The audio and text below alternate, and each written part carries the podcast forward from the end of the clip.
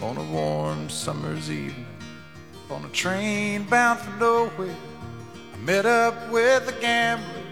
We were both too tired to sleep, so we took turns of staring out the window at the darkness till boredom overtook us. And he began to speak. He said, Son, I've made a life. 我也是用这个，我是从那个 H 四用起来的。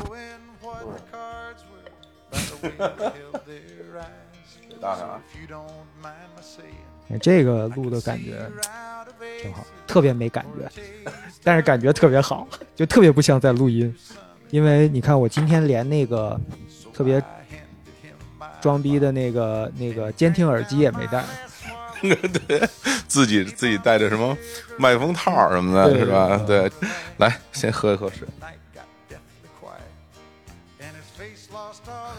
茶不错。挺好喝哈，肉桂。嗯，我最近喝的比较多的是这个。嗯，You got to know when to hold up, know when to fold up, know when to walk away, and know when to run. You never count. Hello，大家好，这里是日坛公园，我是小伙子。今天我们的嘉宾是小飞老师。大家好，我是小飞，今天特别开心，因为没有去那个日坛大本营，哎，而是来到这是一个神秘的地方，哎呀，哎 呦，这不能透露，不能透露，嗯，是火总专门金屋藏娇的一个，藏米。哎，特别好，特别好。哎呀哎，挺开心的，在一个冬日的午后哈，嗯。我们两个约着来一起聊聊天儿。嗯其实最早我跟小飞老师我们两个第一次录音的时候，然后我们当时就聊到了一个话题嘛。当时你那个书还没还没出呢，嗯对，当时最后说，哎呀，书出了再来聊聊。嗯好像中间其实我们也有其他的那个，比如看电影啊什么的这些合作。后来对这聊天也一直没聊。然后前一阵子，其实我们还有李叔，我们一起录了一次哈。嗯，哎，这我们俩没发挥好，没捧好。我我我我用力过猛了那次，对，但是那次呢，就后来跟二位大佬也商量了一下，录音咱们先保留。对，我觉得那个录音还是有一定价值的，可以先保留。嗯等到哪一位大佬过世的时候，咱们就把它放出来。没有没有没有，就是说先封存吧。哦，啊、行行行，这酒越酿越香了哈。哎呀，当然还是要跟大家介绍一下小飞老师啊，现在这个播客有药的主播，哎就别介绍那个节目还更吗？这个啊，这个给自己挖了一坑。那行，那再往前倒啊，那个 著名电台节目《飞鱼秀》的主播啊，小飞，那个停更的更早呀。那再往前倒。哎呦，挺好的。那个，我们当时第一期的时候，其实聊了好多当年飞鱼秀的事儿。当然说回来啊，因为刚刚开头还聊了下书，咱也不能完全不说这个书，是吧？那个小飞老师出了一本书，就是跟露营有关的书对啊，书名叫做《一切与露营无关》啊。不说起这个书名还蛮有意思的，是因为我多年之前看过一本关于 Starbucks 的书，嗯，它叫《一切与咖啡无关》。哦，它其实讲这这样一个巨型的商业体，也是可能全球最有名的咖啡品牌吧。它的成功其实跟咖啡本身的品质没有关系，嗯而是跟背后其他的很多商业逻辑啦，比如说嗯文化现象啊、什么等等等等，那我看过这个甚至政治因素等等等等有关。我看了以后觉得，哎，这个给我启发蛮大的。所以当时嗯我在写这本书的时候，因为我本质上是想表达生活，嗯，就包括我在玩露营的时候，真正打动我的是，我觉得它是让我跳脱出日常，但是又模拟了一种生活状态，有点像玩游戏。比如说嗯。什么动森啊，好多人玩的特别上头，嗯。无外乎就是让你脱离了现在苦逼的现实，塑造了另外一种生活的状态。那我觉得露营这几年给我最大的收获，也就是当我反观我的日常的时候，嗯。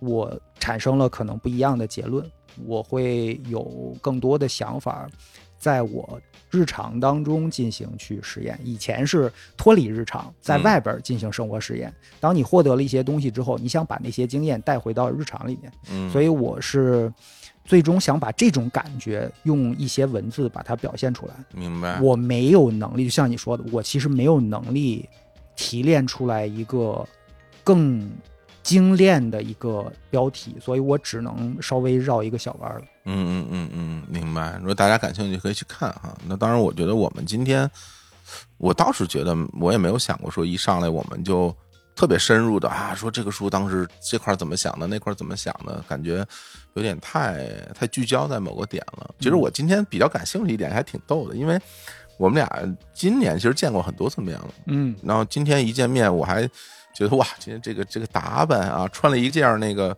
皮夹克，嗯啊，皮茄克啊，就是 啊，那个原来大家都这么念过吗？那那那不都得这么念吗？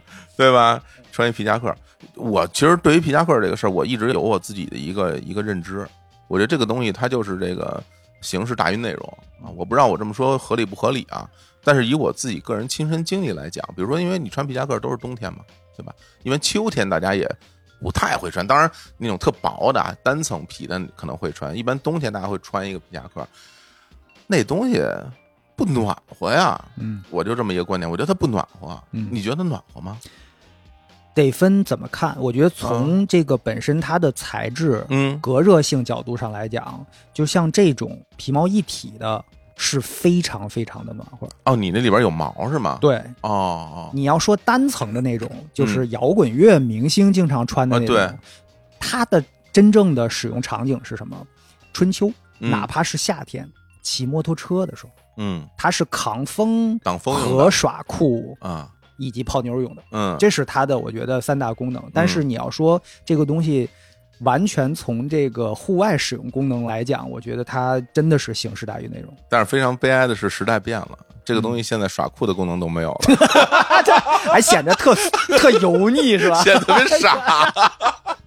而且而且关键是我发现，我发现我身边就是那种修身的，嗯有点短款的那种皮夹克，就真正特别起范儿那种皮夹，就是嗯呃阿诺终结者穿的那种、哦那种种皮夹克。里边得光膀子，然后里边是肌肉、胸肌、腹肌什么的。对对对乳沟不是 对，男性练的胸肌，胸肌啊啊啊！就是我发现呢，我身边儿嗯真正热衷于穿那种夹克的大哥，早就已经不具备驾驭那个夹克的身材了。就像你说的那个，啊 那种或许他这辈子都没有过，嗯，但是可能是看了某部作品，嗯看了某张专辑的封面，或看着什么，他就觉得他必须得拥有一个那个。，是当年穿的时候呢，因为可能还比较年轻，还比较瘦，嗯，那肌肉还没有。对现在再穿呢，就变成什么《飞屋环游记》里边那小胖孩儿，肚子圆滚滚啊。但是我相信，即便是现在的他们在穿起那件夹克的时候，他脑海中的形象一定比我们看到的要好很多。当然，当然，这个我们这么说人是不太好哈，嗯但没我觉得没关系。其实我想聊的是，我觉得这个事儿让我引发了我很多的思考啊。我一直在想这个事儿，因为在相当长的一段时间里边，我的朋友圈里会有几个朋友吧，他们是很喜欢皮夹克的。然后我还经常能看到大家其实是在去买卖、转让自己的这些所谓的中古的这些夹克。哇，这玩意儿那么贵啊！我经常看的都是什么，就随便就上万啊！说这件儿是我不懂啊，就说当年什么什么什么什么款，然后这个东西现在状态怎么样？愿意多一一万几的价格什么出什么的，然后过两天说什么已出了什么的，哦就是我不懂这个东西，它纯粹有这么高的价值，还是说就在这个圈子里大家会炒作吗？就像球鞋一样吗？你不觉得价格和价值从来就不是一回事儿吗？那所以呢，你怎么看待这个事儿呢？我喜欢的人他就觉得可能值，而且嗯比如说一个好的夹克嗯和一个名牌夹克嗯本身又不太一样。你看一哦个人为什么要穿一个名牌，而且名牌里也分那种大家能辨识出来的这个款式，嗯。和一个比较稀少的大家辨别不出来的款式，嗯，那一定你觉得哪个会更走俏一点？肯定是那种第一牌子我知道很响亮的牌子，嗯。其次，哦，这个款我一看就是那个，嗯。我看到的就是你穿着一个一万块钱的一个东西。哦，这样啊。我觉得有时候其实大家会情不自禁的陷入到一种，你可以说他炫耀式消费或者什么，就是我希望别人看到一个我希望他看到的我嗯，是一个有实力的，又是一个有很有摇滚精神的，而且这个东西有门槛儿，你知道？有门槛。就比如说你穿一夹克上大街，你拉十个人，过来问说你知不知道这个东西是什么？我估计有八个人可能就不知道，我往少了说，是吧？嗯那他是要有辨识力，就是大家我懂这个东西，嗯，就他其实穿给懂行的人看，首先这就是一个门槛儿，对吧？对你不懂行，你根本看不出来我这东西到底是因为它毕竟不是一个大众消费品，它还是还是一个。我觉得是一个小圈子，就好像因为大家一一提到夹克，就想到什么哈雷啊，嗯或者再远点儿就什么什么雪茄呀嗯，就类似于这种东西。那其实它都是一些小圈子里边的消费嘛。嗯，对，然后你穿这么一东西出去，首先这人得懂行，然后在懂行的人眼里认出你的东西的价值，你可能就会更开心。如果普通人看不懂，哎呀，你们都不懂。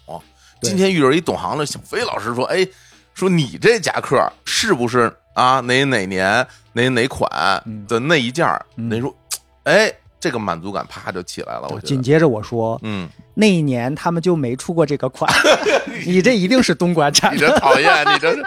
你这这就没有朋友，你这。要不怎么确实是这么回事。那我想问问你这个有什么讲究吗？我这个特别有讲究，你看看，是我初中的时候，嗯我爸妈给我买的，哇，是一个国产品牌的，不是初中时候的初中夹克，你现在还能穿啊？现在还留着呢。你知道我的一大爱好，我虽然也迷过 vintage，是不是想展示一下自己身材没有走样的那种这种啊？展示一下当年就胖，你看现在穿着还合身。哎呀，嗯没有，就是嗯我也迷过 vintage，当年全世界各地去讨 vintage，不还专门做一节目呢吗？是吧？。对对，对。因为我觉得当年好像有点标榜自己喜欢 vintage 那个意思，嗯，嗯。就你现在让我看那个时候的自己为什么喜欢 vintage，我觉得除了一方面真的喜欢那些不一样的设计，嗯。就不同时代的设计有什么特点，然后另外一方面呢，确实有点标榜自己，好像你看我玩 vintage，我很高级吧，有点那种感觉。明白。那能不能稍微讲讲？因为我不是特别懂，我嗯大概知道是什么样，就是所谓 vintage 这个 vintage 就是嗯你可以理解成为可能五十年到一百年之间的嗯物品，嗯它本身又有着非常经典的设计，嗯，或者说它有着非常好的血统。然后而且它一定得是那个中古的，是吧？它不能是新的吧？就是它也就是新的可以啊叫这个复古款，库存的什么的也不可能有了，估计很少。也也偶尔会有库存，比如说某一个什么劳保鞋，库存的也是有可能。对对对，但前提它是要有一定的年代感，有一定的时代感。嗯然后另外一个呢，它确实要足够的经典才可以。嗯，但如果说只是一个八十年前我们家炕头一破桌子，嗯那个只能叫旧货，它不算 vintage。但比如说是一个八十年前的嗯丹麦设计师某某某设计的一个，现在我们还能叫得出款式的一个小桌，啊，那那个就可以叫 vintage，一个烟灰缸也可以。是吧？但它又没有老到可以叫古玩。哦，对，因为太老了，可能就明显看出那种古代感了嗯，啊，就等于是，我觉得可能就是你你爷爷那一辈儿可能就到头了，再往差不多上倒，他们用过东西可能就属于古董了，对，再往上倒就属于假货了，就是那种 潘家园买的。秦始皇的哈雷夹克是吧？嗯那就绝对是假货。哎，不过你要这么说，其实你一直到现在身上整个的所谓的就就说啊，就 vintage 这种感觉还是有的，呃，会有因为你的服饰、穿搭啊什么的各方面，我觉得是会有的。嗯，对。但是说回到这个夹克，嗯它真的是我自己一手造就的一个 vintage，这就是什么养的，对，哎，也没养。但是我是很喜欢那种一个东西跟我一起慢慢成长、慢慢变老的一个过程。嗯，所以在短暂的玩了可能小十年 vintage 的物件之后，嗯我渐渐的就可能消费观更清醒一点，不会因为它是一个很稀有的、很棒的 vintage 的物件，我就一定会买。我买任何东西，我首先会问自己是不是真的需要这个东西，就它能够有多大程度嗯，改变我的生活。那也这也是后来才会有这种感受吧？后来就很后来了，就是大家都有那种所谓的什么皈依者狂热嘛，就是你刚刚进入某一个行的时候，其实你会特别上头，对对吧？然后会会疯狂的去买东西你甚至会抗拒新的东西。啊，就是我们对 vintage 的时候，新的我压根儿看都不看。就比如说，同样一个设计师，就俩血统都很正啊，嗯设计的两个沙发，一模一样的款式啊，嗯这个是十年前的，然后另外一个是现在的，我一定会看十年前的那个。哦，你说这不是神经病吗？那这里边我觉得它有一个比较微妙的点，嗯它有一个临界点，就是这东西坏没坏，嗯大家怎么来判定呢？比如说，咱就拿那什么破洞牛仔裤举例子吧，嗯对吧？那破洞牛仔裤肯定一开始大家的初衷，它也不是说我就设计了一个破洞牛仔裤，是穿破了的，嗯然后但是哎有了一种时尚感，嗯然后它成为了一一股潮流。对对对。但是这个东西它怎么才叫坏了呢？就是我觉得从啊嗯你这问题特别好，嗯它得分领域。首先从时尚领域来讲，可能嗯没有什么叫坏了的，因为只要作为衣服来讲，裆没开就不算坏了，你不觉得吗？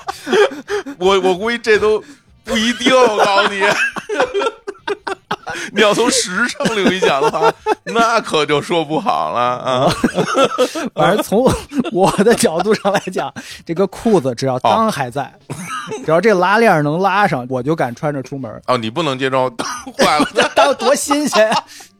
好嘞啊，嗯。另外一个，其实嗯。它分细分的话啊，嗯。比如说牛仔裤，它的往上追溯它是什么功能？它其实是工装。啊，对啊，早年这个东西被发明出来是工人干活穿的，牛仔布嘛，结实耐用，嗯，就是老帆布那种感觉，它有不同的织法，嗯。比较厚重，比较耐磨，然后比较抗造，另外比较抗异味儿，这嗯完全就是为了辛苦的体力劳动而设计的一个东西。真是，嗯。那试问一下，辛苦的体力劳动穿上这个东西一定会破，但是换一个领域，西裤没有听说过破西裤能成为一个大家都理解的一个时尚的风向，因为破西裤本身听起来就有点儿不太对，好像嗯，谁会穿着西裤去干活？他怎么能破到那个地步？那倒是，就有点莫名其妙。你没见过谁穿一个破洞的西装的西裤对，是吧？然后呢，膝盖那儿只剩了一点点儿了，中间露一大膝盖，这好像不太有。或者至少它不常见。但我相信 T 台上可能会有，但是在日常这个东西很不常见。嗯，嗯但是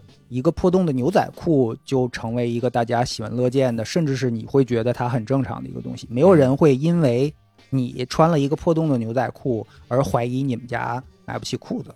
嗯，对对，到这个时代，或者说前些年，对大家已经有了这种认知了，对，它是某一种就是风格。嗯，比如说，咱不能把它说一定要归结于时尚，因为时尚这个东西它经常变嘛。我觉得就是一种追求的风格，嗯你会知道他是故意穿成这样的。嗯，比如我们小时候，谁会说这个东西真的是破？就是赵丽蓉什么那些小品，大家会说，哎，你怎么哎穿了一个破的哈，是是吧？那我们小时候就经常会看到这种东西了，包括嗯在呃最初也是从影视上，包括从美国电影，对好多人会这么穿。也没有人会怀疑汤哥这种舞步最初真的是模仿鸭子什么的，是吧？也都是小品里解读出来的东西。，对，所以我觉得这个事儿就挺好玩儿的，嗯就是因为我觉得我们并不是要去说批判或者自我反思，说我当年我喜欢这个东西，现在看起来哎呀不怎么怎么样。我觉得其实每一个人身处其中，你去喜欢一个东西的时候，你都有你自己的理由，而且我觉得这种喜欢，它也不应该被别人批评。就比如现在大家也会喜欢这个喜欢那个，我觉得这个都是一个非常个人的东西。嗯你去评判别人的生活方式，这个本来就是一个很粗鲁的一种行为，对，是吧？其实每个人就是有能找到自己的意义，他能自洽，嗯无，伤大雅，没有伤害别人，我觉得很好啊。对啊。所以你看，你穿一个那么皮夹克什么的，我就会联想到说，哎，这个人是不是一个骑摩托的人？其实这就是所谓的一种文化的一种相通性，嗯，对吧？一般来说，你穿一个挺帅的皮夹克人，他势必但凡再穿一皮靴，你会觉得这人一定是会骑摩托的，嗯，对吧？你一般很少说这人穿成这样，他啊没有摩托，这不这不对呀、是吧？那你自己有没有动过那个骑摩托的念头？完全动过。我其实书里收录了一个我早年的故事，嗯，我想用这个故事来表达一个我现在对于服装的看法，怎么样？我这 Q 的是不是很巧妙？就跟你看了书一样，嗯我当然看了，你说很好看的，就 我说很好看，就是很容易 easy to to read，就是因为就是随便看看就十几篇过去，对呀、特别有成就感。多图，对，开玩笑，开玩笑，很精美的书啊。你讲那个故事，嗯呃，我在学生时代嗯就已经接触了摇滚乐了。那个啊时候呢，就是为了能够接近于自己喜欢的那些摇滚明明星和他们的生活状态。哪些呢？那会儿谁不穿啊嗯？Guns N' Roses，什么啊 Aerosmith，、啊，枪炮玫瑰，萨海伦，什么乱七八糟，全是美国重金属啊。对之类的吧，嗯大家基本上都皮衣嘛。嗯，对，嗯，metallic 那种对皮裤我是实在 hold 不住啊，但是那会儿也没得卖，好像这东西不太好买的不，太好买。比如你上什么西单，你转转去不太有的。对对对，皮衣但是相对好买一些，好买但是很贵。就那会儿学生时代的我，就觉得那个东西其实几千块钱已经非常非常贵了，完全超过我的那预算。么贵啊？对，所以那个时候我就很上头，但是嗯又觉得这个东西不太好获取。终于有一天让我在好像是金五星，啊，家具城嘛。对对对，看到有一个摊位是卖那种旧的衣服的摩托服什么的。啊，真的我？好不容易看到一个一千左右，好像八九百块钱一个嗯哈雷的一个皮衣，嗯，我想都没想，我就回去拿钱就把它买下来。我说我终于能碰上一件我自己买得起的皮衣，你这攒了几年的压岁钱啊？对 对，还是攒了肯定长时间。你想上学的时候，你也没有收入。对嗯但是你知道，为了接近于你的梦想，为了接嗯近于你喜欢的那种嗯摇滚的那种状态，它是特别美式的那种摇滚的吗？甚至带铆钉或者流苏的？没有没有。没有。现在看，让我形容它，其实就是一个比较朴素的一个摩托服，是大翻领吗？没有翻领，就是那种小领儿。哦，小哦哦，没领的那种。对，摩托服哦，那也挺帅的。但当时对于我来讲，皮衣都一样，皮衣就是摇滚，嗯嗯嗯，我能明白，你知道吗？那个我能明白。小土孩的那种简单的世界观就是这样的。嗯所以买回来以后呢，迫不及待的对着镜子就试穿，第一个感觉就是也不太好看，不，咱先说尺寸合不合适啊？尺寸呢过短，就是是衣长衣长过短，哦，袖很长，袖子又过长。你知道老、哦。老外的那个身材啊跟咱不一样，嗯，嗯。而且还有一个，他因为他是一个真的摩托服，嗯。那个肩和袖子特别硬。就还哦。带护肘什么，就那种加厚的那个结构。那，挺帅的。帅归帅，但是不舒服，嗯并且穿在我身上呢，稍微有点儿，并没有凸显出我身材好来，嗯，反而是显出了各种缺点来。你这一米八五都 都 穿不了。我只在 radio personality 是一米八五，生活里就没有过过一米七五，你知道吗？嗯所以那个东西就变成是一个我大部分时间挂在墙上，有时候哦扫到那儿还觉得内心一阵喜悦，但是轻易不往身上穿，因为它确实一个是不舒服，第二也没那么好看。但是呢，确实也有几天穿在身上，你那时候多大呀？十几岁，高中、高中的时候买的，啊，不是，我想想，大学的时候买的大，学的时候买的。嗯，对就挂宿舍里嘛。哎，我会有这种心情，因为比如说我们日常穿搭的衣服，你可能就是就是在穿最多就是校服了，或者运动服，或者很普通的，就是大家都能平时你在大街上都能看到这衣服，你穿出去你就穿出去了。嗯然后你穿一个明显不是一个人日常穿着的衣服的时候，你会不会有压力？会，这个就叫过度穿着嘛，叫对啊 overdress。你会觉得有点太隆重了，就是这个东西。而且我还跟你说一细节啊啊，就是刚买这衣服的那一段时间，有忍不住还会穿着去上课，哇，穿着去上课。那个时候呢，就总觉得我只穿这个衣服好像不够隆重，我还得要更隆重，我更隆重我得揣一小酒壶，就是那种你知道不锈钢那种扁的那种，哦，可以揣兜里的我知道，我知道，这也很摇滚，喝威士忌的那种，对对对啊。但是那会儿哪喝过威士忌，连嗯白酒都不喝，说实话。是啊，但是 但是就莫名其妙的，我必须得拥有那个皮衣，并且皮衣的内兜里得揣那个酒壶，专门去买的那种金属的，扁扁的那种，美国大兵似的喝那种。也是金五星买的。啊我天，这金星怎么这么好？这给钱？我是金五星重度用户，现在还还有吗？这个东西我不知道哎没了，应该好像没了。哦，那个有一幕就是我在电梯里面跟几个同学，嗯，你看着我，我看着你，我突然间把手伸进了那个内兜里边，拿出那个小酒壶，一拧那个盖儿，发出了 汽水是吧？你也不怕崩了？你还装装的可乐在里边。哦，然后这个时候，整个电梯里的气氛就突然间所有人，什么鬼？但是即便那个时候，我都没有觉得自己特别违和，就是觉得还挺挺那你那你下身穿什么？下身忘了牛仔裤，牛仔裤吧？我觉得你要搭至少得搭牛仔裤吧，对吧？我不记得，在我记忆里没有下身儿。这就有点激进了。你看看，开裆的不穿，不穿可以 是吧？不不，肯定是穿了，但是没有记忆到底穿的。明白我觉得大概率是牛仔裤。哦，我你说这个真的，我我会有同样的心情。咱们就说过度穿着这件事儿吧，嗯就我的心情是，当我穿出去的时候，我是特别矛盾的。我一方面我特别想让人看，另外一方面我还 我又觉得有点紧张。就是我想，哎，你们看我这这多野呀、这个东西，它不是一个正常人。我自己心里会觉得，呃大家可能不是普遍有这种心情的。我其实是对于我不是一个正常人这件事儿是很狂热追求的。哦，所以你收藏了几件超级赛亚人的？你给我说说。就是比如说，大家听到一个评价说，哎，这人是不是有病啊？嗯对，这种评价，可能一般人的心情就是说，哎呀，我被人批评了。嗯，然后我要是被人评价说，哎，这人是不是有病啊？我就说看受到了表扬。嗯，看出来了，看哎看出来了，就嗯。其实你是呃有一种想呃跟跟别人与众不同的对。那种心情。当然，我不是说现在啊，就是那个时期上学那个时期嗯。是想得到这种评价的。对。所以说你你的这种过度穿着就是为了展现自己有点儿出格啊，嗯有点真的跟别人不太一样，或者是齿力满满，就是爆棚了，典型傻直男是吧？对，就是都你看我都这样了，我这是 对啊，确实，当时为了吸引女生的注意力，嗯经常干一些特别傻的事儿。哎呦，你说你现在想起来太愚蠢了，人家怎么会喜欢这种东西呢？而且我觉得周星驰的电影嗯对我是有一定的毒害的，那当然就，把我义无反顾的扔进了这条路上。嗯，其实我觉得我们这一代人受到影视作品的影响是非常有共性的。嗯，就比如说我们从小看什么成龙啊，哎，后来李连杰啊，嗯然后周星驰，然后这一票是吧？这些香港电影，然后尤其是特别傻的，然后更傻的就是枪战的了，那就非常傻了。然后这个影响到我现在，我现在看那些枪战电影无脑的，我还觉得特开心呢。就是没有任何逻辑，胡说八道、瞎编乱造，王晶搞那些玩意儿，我都可喜欢了。就是为了录节目的需求，嗯，看了两遍《奥本海默》，你不得看十个王晶的片子缓一缓吗？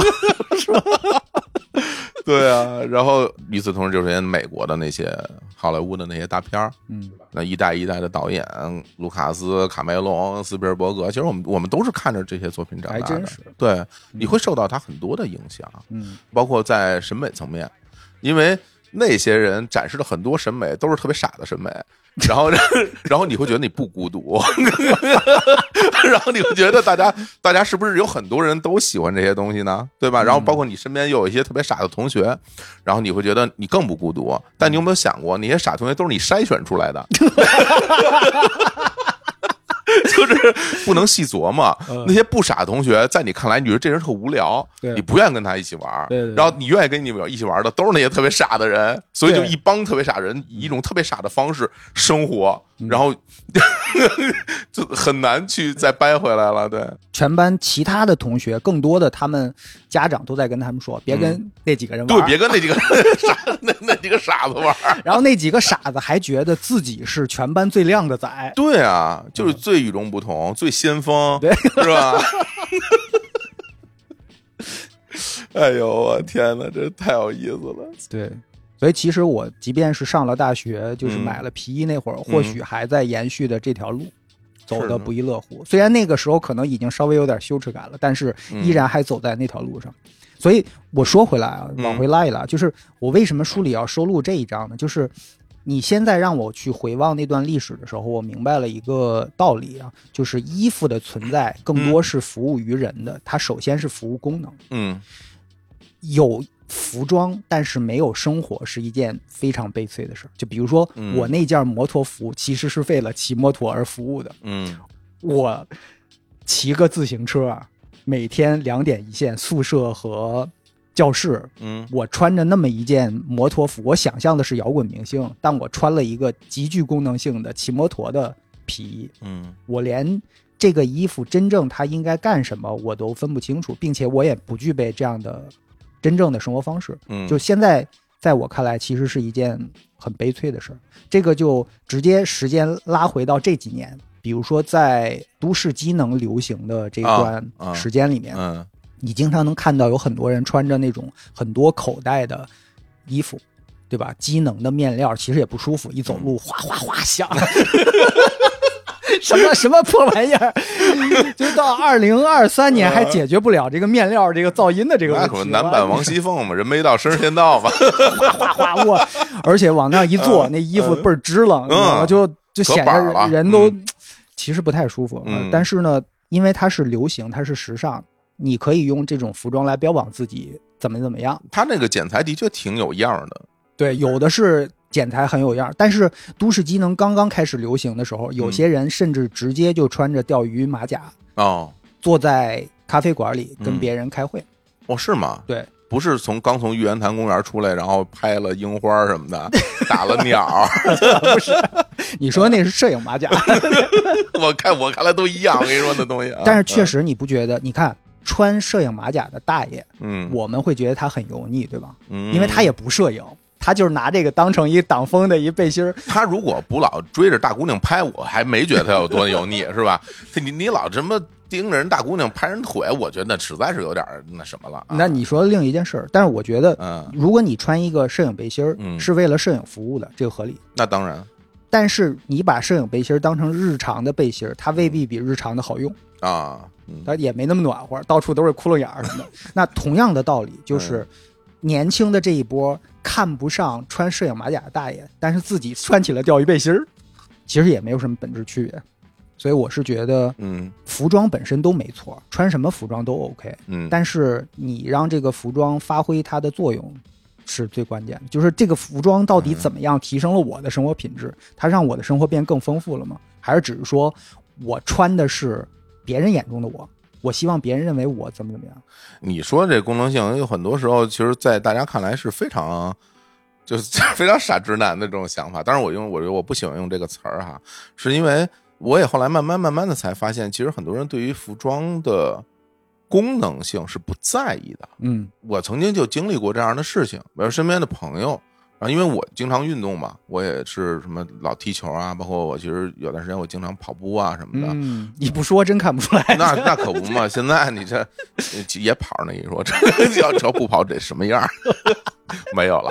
然后呢，就会有人去问你嘛，就是女性朋友问问你说，哎，说那个最近我们也想跑步啦，能不能推荐一些那个运动鞋啊？什么的这种，那其实我会非常认真的给人家去推荐，比如包括就是根据他的身高体重，他要去从事什么样的运动，然后去选相应的功能性的这些鞋。你推荐过去，大家反应基本就是一个字儿啊，丑，俩字儿难看啊。嗯所以经常大家最终的选择其实是选择了自己喜欢的颜色啊、款式啊。那其实对于这种功能性，其实不是很在意的。或者是说，有时候大家就老说，哎，说你们女生的说这个鞋穿着都那么不舒服，一会儿把这个脚磨破啦，然后脚后跟儿又磨破了，就挺难受的。然后又齁老贵的，为什么要去花钱买这样的鞋呢？其实它有它的用处。和我们去想着说，我们肯定会觉得说，一个鞋它最基本的功能，你得穿着舒服吧。嗯其实这个是我们可能看待这个东西的一个最基础的东西，嗯，但是对于很多人来讲不在意的。人的适应性极强，对吧每个人对舒服的概念不一样。我听过无数次有身边的女生朋友在讲说，这个高跟鞋其实挺舒服的。嗯，我在想，如果真的以我们这种死直男的对舒适的理解的话，那所有的高跟鞋都不可能跟舒适有一毛钱关系。而且就你甭说这个，就有一个风潮啊，我不知道现在有没有了啊。当年我很多的公司，我还在公司上班的时候，人公司什么领导就是都穿一个那个老头鞋啊，嗯穿个布鞋啊，然后就会觉得啊，他们就说啊，穿这个鞋很舒服。我不是没穿过啊，舒服什么呀那玩意儿？那个底子毫无减震，就是要巨硬，对吧？然后就说穿上这个可真舒服。后来你看，包括很多的所谓的公众人物，很多的这种商业大佬，嗯他们也会穿这样的鞋嘛。嗯，大家就会说哇，这个东西是不是一定很舒服？大家感兴趣可以去啊北京各大鞋店您试试啊。老头鞋其实说白了就是男士的船鞋，哎 呀，太恶心了！恶心吗？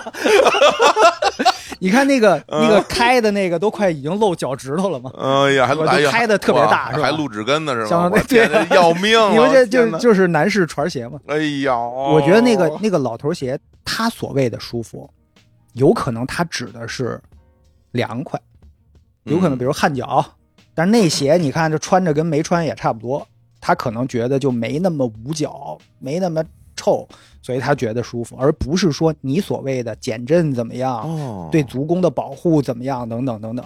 哦，有你说这个，那我其实我真的有，哦，我那我真的能够体会到某种是，或许是精神上的放松。觉着自己穿一船鞋，不是觉得自己蛮性感的。不是，哎，真的，我我想到一件事儿，前些年我们这个节目有点起色的时候，就有的时候要会参加一些活动嘛。嗯那比如出席活动，其实我自己没有什么，就所谓的，如果咱们以正式这个概念来讲的话，我没有什么正式的衣服。嗯你看，你跟我接触这么多回，我基本就是全是这个。嗯对吧？我没有什么正式的衣服。然后那个时候，身边的同事啊，包括什么也会说，哎，说你们去出席活动是不是要穿的正式一点？我当时后来也是，他们还帮我去选一些衣服啊什么的，然后我就会去穿那样的衣服去出席一些场合。后来，比如说你回头再去看当时那个场面里拍那些照片，我会觉得啊，的确这叫什么打扮了，对吧？你是用心去。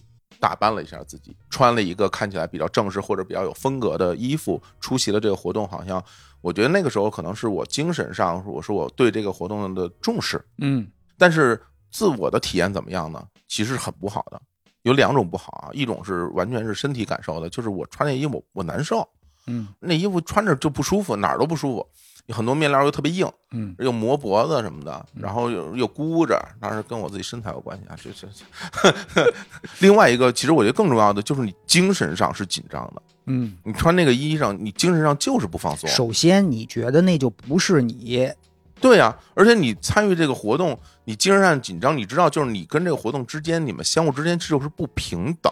对，我觉得这件事儿，大家可能觉得我说的有点言过其实，但实际上你仔细想想，真的就是这样，就是你和一个活动之间如果不平等，它大过你，嗯。你的那种精神上的紧张，就会导致你很多的表达没办法自然，嗯。你没有办法真诚，你很难去真正的以一个真实的你融入到这场活动里面去，你们嗯。之间就是有这种落差的。懂懂懂。对，但有没有可能那个活动要的也不是真实的你对呀、就是 不是 是这样，就是或者人家那活动说没要一个你这么板儿的你，是你自己太当回事儿了，哎，是，对不对？所以说这两年我我慢慢慢慢，我后来我终于发现一件事儿，我觉得我也别再去那样去打扮了，我就穿成我自己舒服的样子，嗯。我就干干净净的、轻轻松松的，我就真想去，我就真要去参加，然后我就真的很自然的、真诚的去参加这个事儿。嗯，我觉得反而各种感受都很好，就舒服了和你相处人也会觉得这个人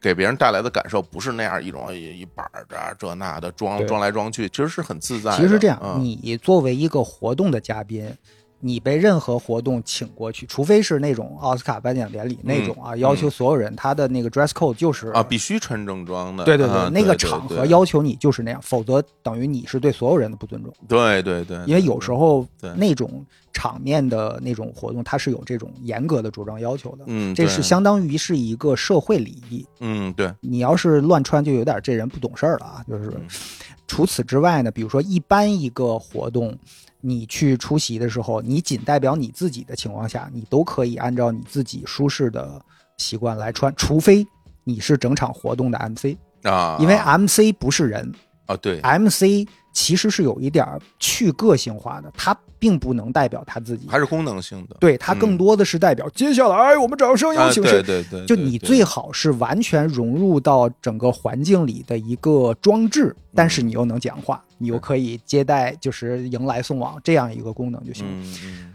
除此之外呢，我现在是觉得你都可以以自己舒适的状况出现，其实就可以了。对，我现在回想了一下，我所有的那种很正装的衣服都是早年为了接活儿买的，因为我们其实电台主持人嘛，嗯也要接一些 MC 的活儿，啊是吗？比如人家说要穿 casual smart。嗯，这种小西服，你就得小西服、小细领带什么乱七八糟。哦是啊，人家有说运动的一场活动，你就有可能甲方是希望我穿运动服，还是希望我继续穿小西服什么这个东西是要商量好的。嗯，但是有一次我主持了一个慈善的一个拍卖的活动，我印象特别深刻。哦当时他们请了一个嘉宾，不知道你听没听过李春平先生。哦，知道，就很著名的一个慈善家，我知道啊知道也是有点神秘的一个人物啊。他的事咱能能聊吗？这个我不知道呀，那聊吧啊啊，我不知道啊。那个活动我是第一次见到那个人，嗯我早年有点孤陋寡闻，我也没听说过这个人，所以那次活动呢，就是属于我是其中一个嘉宾主持吧，有一个环节我负责，然后没事儿我就下去了。我也是穿的一个挺板正、挺作的，可能一身嗯很精致的小衣服啊，嗯就是坐着那个不是我的我，然后然后的说一些场面话啥的。然后突然间主持人邀请他上台的时候，嗯我当时惊了，我说这大哥是从旁边洗浴中心出来的吗？当时是个夏天，啊我都觉得自己穿的有点厚了，都有点冒汗了。然后那大哥呢，就穿一短袖短裤，就薄到那种，就像哦，你就觉得就差手腕上一个那个钥匙牌了。到这种程度吗？然后穿一个是拖鞋还是啥，我忘了。反正你你真的就觉得他完全没有为了这个活动有任何的在着装上的努力。嗯就是旁边洗浴中心洗到一半，突然出来了一下，但是人家上台之后呢，就风轻云淡的说啊，这个呃主办方邀请我来，我我特别开心，那我今天捐个八百万，大概就随随便便，也就是面带微笑，风轻云淡的说捐个八百万。就底下正在给他鼓掌的时候，啊说嗨，大家这没什么，就是嗨，本身也是不义之财，然后就讲说这，自己说，对对对，他说这幽默呀，他说这个钱怎么来的呢？啊说当年呢，我一个朋友出一个罗汉床，嗯什么海皇的还是什么一个哦罗汉床啊他说好像搬家还是什么，说问我收不收，否则我不收他也带不走什么之类后来我就收了，当时很便宜，好像一百万就给收了。哦最近呢，刚好有人要这个罗汉床，嗯人家出了个八百万就给买走了嗯。他说我啥也没干，我就是这白来的这个钱对我来讲也没什么用，我就刚好有这个活动就捐了。所以在那一刻，我觉得他穿什么都合理。嗯，哎，这故事还挺有意思的，嗯，挺金琢磨的。所以那那一次给我形成了特别深刻的印象。虽然我从来也没有敢像他那么穿，嗯当然我也没有干出过他那种事儿，但是这个事儿时不常我会这个东西会冒出来，嗯嗯，哎呦，就像你说的，这事儿挺有意思的，嗯，值得琢磨琢磨。对，其实我们我真的不是说说一句真好，一句不好，一句这那的就能把这事儿说得很明白，大家可以自己去感受一下这其中很多的妙处。对，哎，这个故事还真好玩儿。所所以说，我说回来就是，我就在想，我那那些领导，他们说穿着那个鞋感觉很舒服，可能更多的是精神上的舒服。嗯，对他会觉得他不再被被要求，嗯，或者自己也很坦然的面对是否被要求这件事儿。嗯对，当你到某种程度的时候，当然我不是去指说你必须在世俗上得到某种成功，比如说你你拥有多少财富，你拥有多少权利，然后你才可以做这样的事情。我觉得可能也未必。有时候大家就老说，哎，我看有些人过得挺好的。你经常会说到说，哎，什么？你看一胡同那，你觉得他过得挺自在的，那他其实也不拥有那些东西，但是他也很真实的去这儿生活。当然，他有很多东西可能会冒犯到你，对吧？你不喜欢他这样的生活方式，嗯但是从根本上来讲，我觉得有一点就是说，其实你们本身也可以没有交集。嗯他是在这样的前提之下，大家用这样的方式去生活，所以你会有那种被要求的感觉吗？因为你现在的生活状态，你会觉得啊，有什么事情是一定我一定得得这样，一定得那样的那样一种劲头吗？好像没有。不太有了。对，就自己好像已经渐渐不太会为了别人眼中的自己而做太大的刻意的一些伪装什么的。嗯但是你要说什么被要求什么的，也经常会被要求。嗯，什么时候呢？比如说有一次我拿着把桌椅从屋里搬到旁边的走廊里，嗯晒着太阳看书的时候，突然被要求要把桌椅搬回去在哪儿啊？医院里，哎呀，哦，医院里。然后我才知道说哦，原来在这儿的规则是这样的，嗯，然后被骂了一顿，嗯。说那意思就是你怎么想的。但是我也不知道他这个规则，可能他背后有他的安全需求，或者是一些什么别的需求，嗯。我不知道啊。但是就是你把病房里的椅子搬到了医院的走廊里，对。你让到走廊里坐着。对我去年的时候陪我爸那个住院嘛，哦当然那个病房特别小，嗯但是那个嗯。病房每一个病房都跟一个共通的阳台贯通的一个阳台走道，哦，那样是贯通的，哦那种的，就你可以随时从病房里走到阳台里散步。哦，那就是那种一连串的那种，对对对对对啊对对就很像日本很多那种公寓对 那种，啊，或者我们小的时候有的那种楼房，对外边一敞溜的那种，对。啊。然后当时我把那个桌子椅子搬出去，你把桌子还搬出去了？啊，对我得看书啊，不得有个桌子。桌康熙字典，你还有个桌子，你怎么？我桌子上得有个杯子，我得喝水啊。哎呦，还喝水我？我基本的生活需求啊。我问你怎么不涮个肉啊？你还 你你你还？没有锅呀，有我就涮了吧，不是？哦哦哦哦哦，哦我突然明白为什么医院有一个规则，我看到墙上贴着嗯一、一行字儿是不能做饭，哦啊！可能真有人涮过肉。我曾经在我那个康复医院里边，我还在院里涮过火锅呢，让人给骂死了。我以前不懂，现在我我知道这一定会被骂的。嗯所以我在想，会不会因为我看似是完全符合我自己需求的一个无伤大雅的嗯一个事儿，因为这个场景变成了医院里，因为那个过道呢是所有人都经常要使用的一个散步的区域，啊所以它形成了这样一个规则对对对，我觉得其实这个事儿，在我看来，其实就是一个很小的事情。啊。但是无知吧，我总结就是我自己可能，虽然说我经常对万事万物都有兴趣啊，嗯，但是无知的点太多了，所以只要你无知，你就会做出一些很傻的事儿，你就会被强制性的要求改正。无知是常态，对对对是吧？我觉得对对于大部分人来讲，嗯你我在内，我觉得大部分人来讲，无知是常态，因为这个世界上有太多不同领域的东西了。嗯，你在某一个领域是无知的，我觉得这是这应该的。你你怎么可能知道那么多东西呢？嗯，对啊对，你会粘假睫毛吗？我的天哪！哎，就哎，对吧？随便举个例子，对对对，咱俩就无知到我我想过同样的问题，我见过有女生画那个叫什么眼线，嗯什么拿那个笔往眼睛上捅，嗯我当时在想。就甭说粘假睫毛，拿一镊子什么的，也是往眼珠那儿捅。我嗯人生最怕的东西就是拿着什么东西往眼珠那儿捅。是吧？所以我经常想，我自己干这个事儿，不得把自己捅瞎多少次有可能？就是啊，对吧？我觉得这个例子非常对对对好使。嗯同样，我觉得这个，因为大家生活不一样，因为比如你，你要是一个女生，嗯我就问你，说什么这马马洛多纳一个人过了几个人打进打进那个球啊？嗯，你可能你很难讲出来，大家 说来惭愧，我作为一个男生，我也讲不出来。那你这个故事，哎对啊，球盲。哎呀，所以对吧？我觉得这个很合理的啊，它不是某一种说值得令人有多羞愧的事情，我觉得它就是就是人生中的现实嘛。嗯我大家怎么能不认这个呢？我我觉得还是要还是，反正我是非常认这个的。我觉得我在大部分领域都是很无知的，因为你不知道的东西太多了，嗯包括其实就是我不想这么转场，但是我我想到了这件事儿，就是我去看你书里好多露营的东西，我真的觉得哇，就是因为它有很强的工具性，嗯在表面上看。嗯对，因为你那书那表面上看有很多的工具性，然后我觉得挺逗的一件事儿，就是好像这个，因为比如说咱俩聊到这个事儿，你跟我说，哎，你会去那个写一个露营的书，当时还没出的时候，你跟我说要写个露营书，后来我说哦，我大概知道这个事儿了。后来因为有时候我就是看自己的微博什么的，就我会发现，哎，其实我的那个微博关注的人里边还有一些露营的人，要么是自己去露营的人，要么去分享露营的人。然后有的朋友他每天晚上会分享一段那个露营的这个录像，我有时候睡前我也会看一下。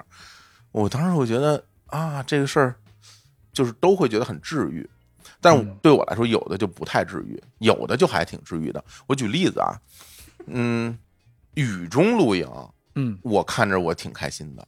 哦，是吗？对，哦，雪中露营，嗯，我看着都不行。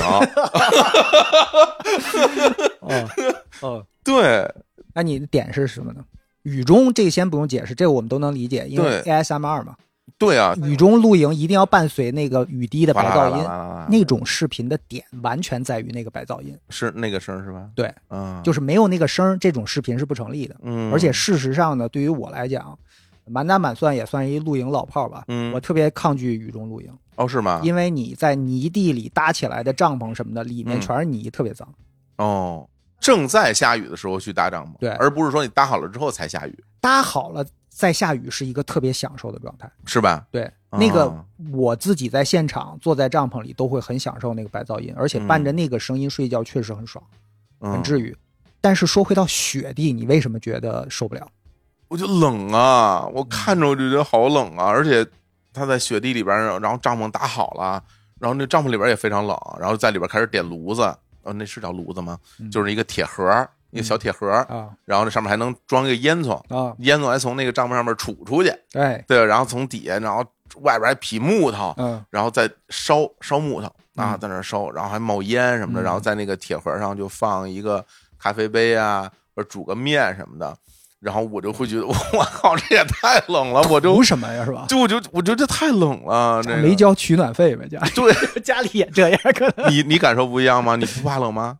呃，我不喜欢冷，嗯但是我知道它那个小烟囱升起来，就是那个小嗯炉子升起来之后，帐篷里会非常暖和，暖和到你可能只能穿一个 T 恤，那么热吗？那个小炉子特小啊，那玩意儿特。小。但是啊，一般用那个多大的炉子配多大的帐篷，啊它是有一个功率的。嗯如果功率是 OK 的话，那非常够用。但它的问题是帐篷不保暖，所以呢，炉子一灭，马上又恢复到零下二十度这样的状态。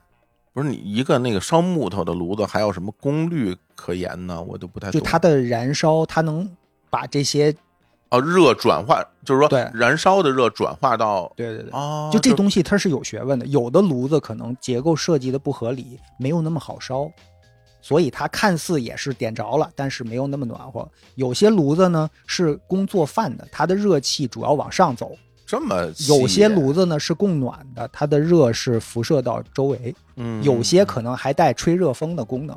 还有吹热风的功能。对，它把那个燃烧出来的那个热量通过大管子，它能有那种热气吹出来的感觉。天哪！对，所以它这个结构还是有时候你会说这三百那三千区别在哪儿？嗯，或许它的结构、材质、功能什么都不太一样。你有几个？纯这种带烟囱的炉子大概有三个，你觉得是正合适吗？还是说买多了？智商税。没有没有不要不要老否定自己嘛！你这 这这不是不是？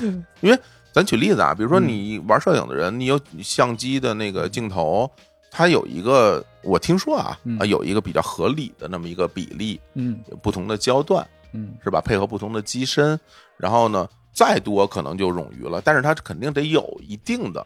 要够你使用的这么一个范围嘛？嗯那像你说这个炉子，你比如有三个，它会多吗？是买多了吗？其实也不多，因为嗯我有十个帐篷，那我十个帐 不是不是不是十个帐篷，对这多不多呀？这个嗯，看你怎么看这个问题。我觉得你现在看来，我觉得还是多了，但是上头的那会儿啊，只帐篷为什么好玩？嗯，是因为你家里的户型你不能整天换吧，那是啊。但是帐篷你能整天换，而且你换得起。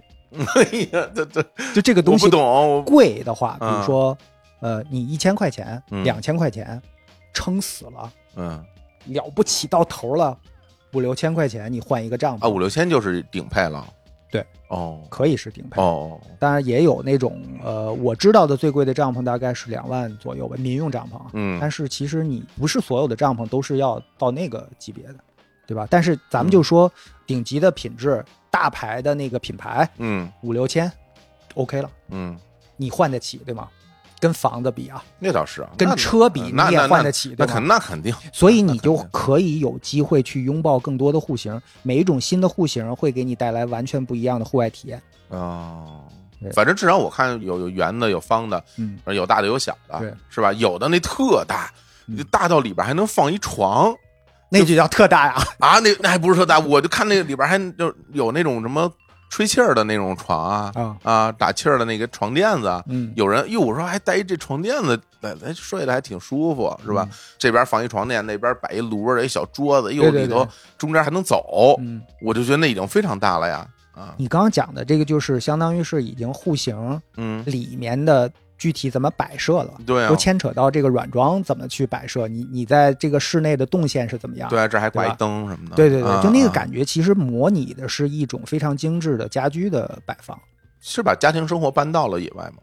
有点这个感觉，是吧就至少对于我来讲，这个乐趣是在这儿。嗯家里面什么都有，反而你经常觉得焦虑，你觉得一切都是理所应当的。比如说冬天你回到家里面，嗯你觉得哟，我怎么怎么觉得有点凉啊？你马上打电话会投诉那个物业。你说我竟然穿一个 T 恤，我觉得有点凉。你们这个暖气到底怎么？我暖气费我我可交着呢。给钱了对吧？但是你到户外零下二十度，你能把帐篷里加到十五度，你已经觉得太暖和、太舒服了。哦，所以你这趟露营冬天露完了，你再回家的时候，你不再会觉得一切是理所应当的。哎，但你会不会觉得很爽啊？就我有时候看那些露营的那些片儿啊，包括看完你的书啊，然后我一扭身儿，我走进厨房，我一拧就出水，特一别爽，打火儿就有火，对，而且我我想拉个屎不用挖坑这事儿它太爽了。当 时我心里边就真的四个大字冒出来：城市生活。城市生活对对这对吧？所以你看嗯，我的点就是，虽然在野外有野外的好玩的点，比嗯如说野生动物啦，比如说天气啦，比如说很漂亮的风景啊，嗯。等等等等等，包括什么美好的食物啊，就烧烤啊什么等等等。嗯。但是真正让我感觉到更爽的是，每一次从外面回来的时候，嗯。你回归到自己日常的时候的那种踏实的感觉。啊，就是你看我每天拥有的这些东西，竟然是这么的得来不易，就那种感觉其实特别爽。哦，你会真实，你再一次的意识到自己到底拥有了多么好的东西。然后我也听你在讲说你你是不是还意识到了你拥有了很多其实你不太需要的东西？嗯，特别多。就比如说那十几个帐篷，哎，十几个帐篷，嗯你你反思一下，如果你现在让我扔的话，我大概留三个，哦就可以满足我一年四季玩儿，嗯，然后以及不同的场景的玩的这个需求。明白，除此之外，我在所有的寻找的过程里面，嗯是有一些交了一些学费，就有一些你真的是哦真漂亮，拿回来之后用两次，你觉得太累了，弄这个或者太麻烦了，或者说它除了漂亮之外，好像也没有什么其他的更多的优点了。有没有类似于皮夹克一类的存在呢？就是说这个东西它其实完全满足了一个你觉得我要追求这样的一种风格的这种这种有，是吧？嗯，是从外边看还是从里边看呢？其实都有吧？你说帐篷吗？对哦，会有，真的有的时候是，你看这一波露营潮里面有一些玩法会被人们戏称为风格露营，也是有道理。真的就是为了凹造型，嗯为了那个风格而风格。好多就是天幕，不就是那种特别，对那是叫天幕吗？天幕，我觉得天幕有它的合理性，就比如嗯说在太阳很晒的时候。嗯，那个天幕它本身可以起到一些防紫外线和防晒的功能，是，它可以让你在野外没有那么热。嗯，但是你反思一下，你为什么要在那么热的天出去野外晒着呢？而且你为什么要在那么热的地方待着呢？对，呀、因为野外有很多不是很热的地方。对呀、你去山里，它有树，有小溪，你对啊根本不需要这个防紫外线级别那么高的这个这个天幕嘛。是呀另外还有一个冬天，嗯你知道我们露营的时候，大家看惯了那种照片，是一个帐篷，一个天幕，底下桌椅板凳，坐几个人，然后挂几个气灯，哎。然后每一个人穿的都是一堆口袋。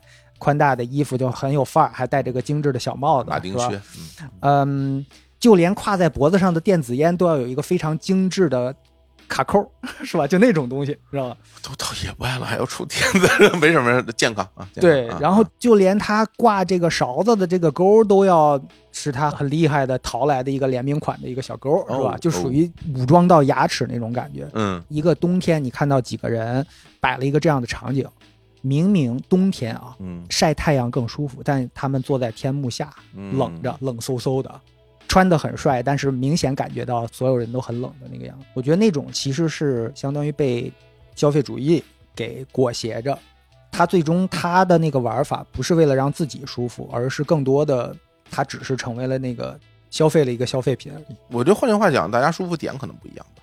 嗯，就比如说你舒服点，可能是你真的在去感受露营这件事儿，就身体的感受，对啊，那大家的舒服点可能在于说得到赞美，点赞量，对吧？但我觉得，就比如说你渴望得到赞美这件事儿，不是什么一定要指摘的东西啊。因为我嗯其实也没错，我们，对你想起来，咱们当时穿皮夹克的时候，你想不想让人夸你啊？太想了。就是啊，对，你是没有朋友圈啊，对吧？你要有朋友圈，你肯定想，你肯定马上就晒出自己啊，嗯对吧？那时候做了很多出格的、非常愚蠢的事情，对想博得女生的喜欢，嗯对吧？那不也想让人家赞美你吗？但人家只只只只是，哎呀，实在是不好意思批评你而已。我我练过一个个事儿，就嗯吃方便面的时候，怎么着？怎么能假装打个喷嚏，让这个面条打鼻孔里出来？怎么这么幼稚啊？我 专门练过这个，没练成，最后哎呀，只是因为可能在阿拉蕾里见过，呃，机器猫也对或者也比对对对，或者在周星驰的片子里见。我觉得这事儿，这我要当众来这么一个喷嚏，喷面，然后然得后只有半根儿在外头，还半根儿在口腔里。哎呦，所以其实嗯就像你说的，有时候为了获得大家的赞美或者打引号的吧，对获得大家的关注，干过很多很蠢的事儿。对，但其实说白了，我现在在想这件事儿，它其实本质上是一样的。就比如说，嗯比如说在那些年代，我们需要得到的赞美来自于外界，对那可能这些年代我们需要的赞美，可能更多的是来自于自己，都只能自己夸自己了对，因为？没有人 没有人会在意你了嘛，对吧？哎呦，对着镜子说你是最美的，对啊身心灵那套。呃怎么着要跟那个白公主他们 坏公主共情了，对啊，对对。那你说这本质上其实我觉得没有什么太大的区别，嗯对吧？嗯大家其实都是想得到某种满足嘛，对对吧？有的人愿意不停的跟人出去玩儿，大家一起聚会嗯，得到一种满足。那有人喜欢独处，也得到一种满足。其实我觉得好多好多的好多的事情，很多很多大家在网上吵得不可开交的事情，本质上是没有没有什么区别。没有区别，但是我觉得性价比有区别。比如说，获得满足这个需求没错，嗯。因为这是人的一个正当的需求。嗯。但是比如说，假设你通过做不好的事儿获得满足，这个嗯。本身有问题吧？嗯，那另外，从性价比角度，假设你费劲巴拉的获得了一瞬间的满足，嗯，紧接着你只能再去买下一个东西，然后再来一次，对，赶快再来一次。对，那我觉得这个就是性价比不高的。但是嗯如果假设你能通过一个过程达到某一个状态之后，那个满足感能够绵延很久，啊，这那我觉得就是一个特别这是好的事儿。对，所以如果说刚刚咱们聊到说所谓的什么消费主义陷阱啊，就是嗯因为你在高频次的这种得到满足的过程里面去重复，或者我所谓的重复，就是在重复同样的动作，嗯，然后再去通过某种行为得到自身的满足，那这个频次会越来越高，对，你会不停的再去做。目的其实是为了让自己满足的这些消费行为，对。那这些行为其实你慢慢慢慢慢慢的，你真正的投入进去的点，嗯就不在于满足自己，而在于这件事儿了。嗯对你可能不停的再去做这件事儿，不停的去购物，然后等到某一天总有时候你会发现，啊，我今天买了这么多东西，我怎么还是不开心呢？对，而且很多人是这样，嗯，他会突然间想，哎，我买的那个东西在哪儿呢？然后从一大堆没拆的快递里巴拉巴拉巴拉巴拉翻出来了，就是已经到那个地步了。我前几天跟象征聊，哦，我那天问他，我说你为什么有一大屋子的这潮玩？就潮玩到底怎么玩对，后来他他自己就乐了。后来嗯他说，其实你知道吗？有些东西对于我来讲，最开心的都不是拆快递的那一瞬间，嗯，而是我查那个嗯快递到哪儿了的那个过程里哦。哦哦哦哦，对，但真正这个东西来了以后，也就哎那么回事儿，往那儿一摆就完了。嗯嗯，对，嗯其实我们有时候消费习惯里的很多的东西是属于这个类别的。嗯，我觉得，而且这个东西，我觉得对于大家来说，其实是不太容易抗拒的。特别难。是吧？我觉得我自己是一个比较，在这点上，我可能是一个比较奇怪的人，嗯就是我拥有东西这件事儿是一种压力哦，啊、嗯。就比如说，我有一个什么东西，嗯添置的一个东西放在我的房间里边，我就会觉得是一种压力啊！我又多了个东西，哎，你要这么说，我发现你真是。对我上次去你们大本营的时候，嗯我看到那个桌子底下扔着一个还没有拆封的一个很好的调音台，就是嗯现在很主流的录播客的很很好用的调音台。对对对，嗯我为什么关注呢？是因为我考虑过这个这个调音台，哦我要不要买一个呃用用？嗯但是因为它着实价格不菲，所以哦我就暂时没有实现。但是后来我看到你们就是那个东西完好的就扔在那儿，都没有拆封。后来我就问小伙子，我说：“嗯哎，那东西你们咋不用啊？”那你说没必要。嗯，我不就你对于我来讲，我肯定第一时间就把它拆开，嗯我得因为玩装备挺爽的，我知道，我懂，而而且你你压根儿你就喜你入行儿因为喜欢这个，就是因为这个 对。才录的播客。对，调台子嘛，所以我当时就在想，哇，是真不喜欢还是什么？但是像刚刚你讲了那段的时候，我我在觉得你、嗯。你会不会也是因为这个原因，就是你在抵制那些新的东西来到你的生活里？对，其实我觉得这是一种，哎呀，它不是说后来慢慢慢慢你明白了什么事儿，然后你选择了一种生活方式，反正至少在我看来不是这样的，就是看不懂说明书呗。而是我会觉得多一个东西就多一分连接，多一个连接这件事对我来说就多一分压力。我觉得我很难处理嗯和很多东西建立连接，包括人、包括事、包括物，一旦多了，我就会觉得很有压力，很有压力的那种心情。其实你知道是什么？就是你想赶紧斩断这个东西，嗯，就你想赶紧把这个东西切断。你是怕辜负他还是怎么着？就我是我是怕，哎呀，我也不是怕不，我就会觉得很乱，我没有办法处理那么多东西。嗯，嗯，你从什么时候开始有这个倾向的？啊，我觉得，哎呦，你是一直就这样吗？好像一直这样的。如果你讲的话，我觉得可能对，因为我想起来十几岁的时候，可能也是这样的一种心情。就你没有憧憬过一屋子变形金刚那种嗯，没有，童年？没有。而且我买了之后，我很快我就想把这东西送人。好，嗯，我认识你认识晚了呀。我我经常把我的东西送人，哦，对然后我也不会有一种说我失去了这个东西的心情。我心情是说，这个东西从摆在我的屋里换成了摆在你的屋里，嗯大概就是这样一种感觉。嗯，这这个真的挺怪的。对，但你你也不是说因为家里面看着东西太多了觉得乱得慌。嗯，呃，多了我也会觉得有点乱。嗯，嗯，我觉得可能是某种不安全感，不配得吗？不是不配得，就是你可能就会觉得这个东西太多了，你要去面对很多的关系，这件事儿我可能应付起来有点困难，然后我会花很多的精力在这个上面，然后可能就会觉得自己、啊、跟人我能理解，因为牵扯到，因为人是相互的嘛。对对但是跟物体怎么也会有类似的，因为你提到呃，对啊连接嘛，对啊，因为它是属于你的东西嘛，对，对啊，它是属于你的东西嘛，你拥有这个东西，嗯那可能某一天你搬家了，可能就没了，或者是怎么样，我也不知道。反正我没有特别认真的想过，就是因为咱们聊起这个，嗯我就想起这个事儿了。对，然后这个不不不不不需要大家去分析啊，也也也不想表达什么什么实质性内容，只是今天我们正好我估计无数人此时此刻分析起来，哎呀，太奇怪了，那就不必了，那就不必了。对，所以所以今天其实我觉得我们呃并没有去预设某一个什么主题，嗯然后来展开这个聊天儿，其实是一种非常轻松的，而且是合适的吧。就比如说，如果咱俩第一次见面的话，聊这些东西就感觉怪怪的。然后大家为什么要聊这些东西呢？对吧？也是因为最近其实见的挺多的，然后再加上咱们上一次没录好，大家对上一次更期待了。对对，想听是吧？对，嗯，对，所以我觉得其实从自己本身，你是一个什么样的人，你你穿着打扮，包括你日常你喜欢什么样的东西，这点来入手，我觉得对于每一个人可能都会有一些有些共鸣吧。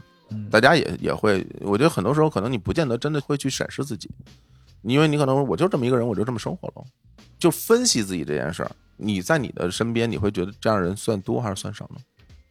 首先说说你自己，少吧，你喜欢分析自己是吧？对吧嗯？因为咱俩是属于分析自己人，所以经常我们俩一见面一聊天吧，一聊就开始就开始分析，对吧？就就我们俩聊天，经常就是没几句开始分析彼此，哎说你这个事儿，哎，我觉得可能是 怎么怎么，对吧？嗯，对，就很喜欢这种交流。可能在别人看来说，这俩人聊什么呢？这个虚了吧唧的这的。无用的，有啥意义啊？对啊有这时间干点啥不行？然后越聊越远了，经常还是吧对？对，好像我身边好像也是同样的感受，就大家好像不太有人经常的去分析自己，并且跟别人交流这些东西。嗯，嗯，我觉得写这个书的一个动机，也是为了分析自己，是吧？就到底为什么喜欢露营这个事儿。对啊，就是经常会有人问我说：“哎，你们露营到底玩啥呀？”这个问题我发现没有办法三两句话回答清楚，是啊，以及有些人说：“哎，这好玩什么呀？怎么好玩？你给我解释解释。嗯嗯，我也解释不清楚，嗯但是我是真的好奇了。开始，我到底为什么喜欢它呢？这个事儿嗯对我有好处吗？嗯所以我等于是花了一年的时间写这个书，梳理了一下自己的想法。对，而且其实我我自己的很直观的感受就是说，你这书面上其实是在不停的再去探讨这些东西的功能性，嗯对吧？其实你表面上展示的都是，甚至会认为这是一个露营的工具书。嗯对我去展示啊，我们在这个时候应该用这把斧子，那个时候应该用这个锅，那个时候应该用这个刀。嗯但是其实我能够捕捉到一点，在于说，我不知道是不是过度解读啊，我会捕捉到一点，就是说，当你再去分析这些东西的功能性的时候，这里边包含了很多你自己怎么来看待这件事儿的这么一个这么一个状态。对，你怎么看待这些工具？你怎么看待当你和这个工具共处在一个大自然的时候，大家相互之间是什么样一种关系？嗯其实我觉得可能更多的要表达东西是藏在这个所谓的功能性下面的一种态度。因为我为什么会这么讲？大家如果再去思考一下，就是每一个人怎么来看待这些东西都是不一样的。对我怎么看待它呢？它到底有用没用呢？嗯，你怎么去评判呢？嗯，对我觉得这个其实每个人心里都有自己的一个标准。我以前是甚至有一点儿把物品的地位摆到凌驾于人之上的，就人的体验之上。嗯嗯，比如说，假设你嗯，跟我借了点钱，你没还，我可能没有那么生气。但是嗯你弄坏了我一个东西，我会嗯非常非常生气。嗯啊，对我能我会觉得我跟那个东西的链接被嗯强行的斩断了。嗯用弗洛伊德理论，我利比多在他身上没收回来，你给我弄坏了，我永远这东西，对吧？它是我生命一部分，现在就永远没有了。而且在你生活中是一个本来可以避免的意外啊。对对啊，我可以不把东西给到你啊。对，嗯，就比如说人家把我打字机给玩坏了，对我就觉得我你凭什么？那我就讨不着了就。你自己玩坏了没关系我自己一般也不太会玩坏，啊，你也不玩我会研究怎么怎么 玩它哦或者什么之类的。嗯，对，但是接下来其实我就会说，就跟你说的那差不多。嗯嗯那这个东西我玩吗？我天天用吗？我用它来干什么？嗯没了它，我的生活会产生什么样的区别？但嗯我觉得这一套的逻辑，就是在我玩了露营以后嗯才有的逻辑，就更加实用主义。嗯，就一个物品跟我产生关系，它更多的是要作用于我的生活，我才会觉得我 OK，嗯那是一个很好的东西。否则的话，我也会觉得有点累得慌，就东西太多了，有点对累得慌。当你想到这一层的时候，然后你可能有时候再去，因为咱俩有时候聊，然后你就会再去审视自己的这套这套逻辑到底有没有问题。就说我我会去想啊，这个东西有用吗？我会玩吗？就是我这么想这件事对不对？你知道对吧？对对吧反向又质问对吧？就是对，因为你通过这道东西，你得出你得出一个结论的时候，在某一个瞬间，你会觉得啊，我得到一个相对来说啊，我知道某个答案，然后再过两天，你会怀疑自己说啊，那我这么想这件事是不是有问题啊？嗯我为什么要去考虑人家有没有用呢？嗯。我那我真正想买的时候，我我到底为什么买呢？嗯。我的那种快乐又从哪儿来呢？就是，然后就要在质疑自己的整个思考的逻辑，所以你就会在这个里面不停的跟自己对话。就很多年前有一本、嗯。呃，我接触到了一本神书，叫《禅和摩托车啊，修理，修对，嗯嗯。嗯那个书呢，开始看的时候甚至没看懂，嗯。但后来我理解了，其实是一个人跟自己对话的过程，是啊。他跟不同人格之间的对话的过程。对对，因为那个书，我开始对一个人自驾旅行感兴趣，嗯于是直到我真的有机会一个人自驾旅行的时候，我切身的体会到了跟自己对话。是一个多烦的一个事儿，就是像你刚刚的说的，不断的两方会抛出新的观点和嗯论证，嗯一直把这个天儿聊到我自己说算了，别聊这个事儿，我自己跟自己说别聊这事儿，行吗？哎呦我天呐！然后回头回头肯定会有朋友在底下留言说说我跟小飞我们俩生日很近，我们俩都是双子座是吧？嗯又赖人星座了是吧？说我们俩聊天就等于四个人聊天是吧？不是那样的。但当然我们平时是的确也经常会干这种比较傻的事儿，对吧？这你就说不清楚，对吧？但是当然我觉得挺有意思的。其实所以今天我会觉得就是我们从最开始聊这些穿着啊什么的，其实其实还是想聊聊各自。彼此，我们现在是一个什么样的状态？大家是一个什么样的人？